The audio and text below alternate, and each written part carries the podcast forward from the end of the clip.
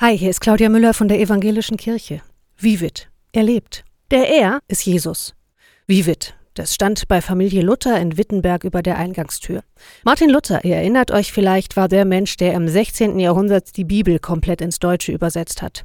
Er hat die Kirche verändert, zusammen mit vielen anderen Christinnen und Christen. Eine von denen war Martin Luthers Frau, Käthe Luther. Sie war klug und umsichtig, hatte Ahnung von Theologie und eine gute Menschenkenntnis.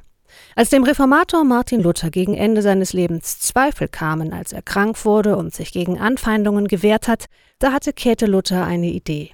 Sie bestellte bei einem Steinmetz eine Inschrift über der Eingangstür. Vivet, er lebt. Der Er ist Jesus. Jesus lebt und begleitet seine Menschen durch jeden Tag. Daran sollte sich Martin Luther erinnern und jeder Gast, der bei Luthers in Wittenberg ein- und ausging. Vivet, Jesus lebt. Nehmt es doch mit in diesen Reformationstag heute. Alles Gute euch.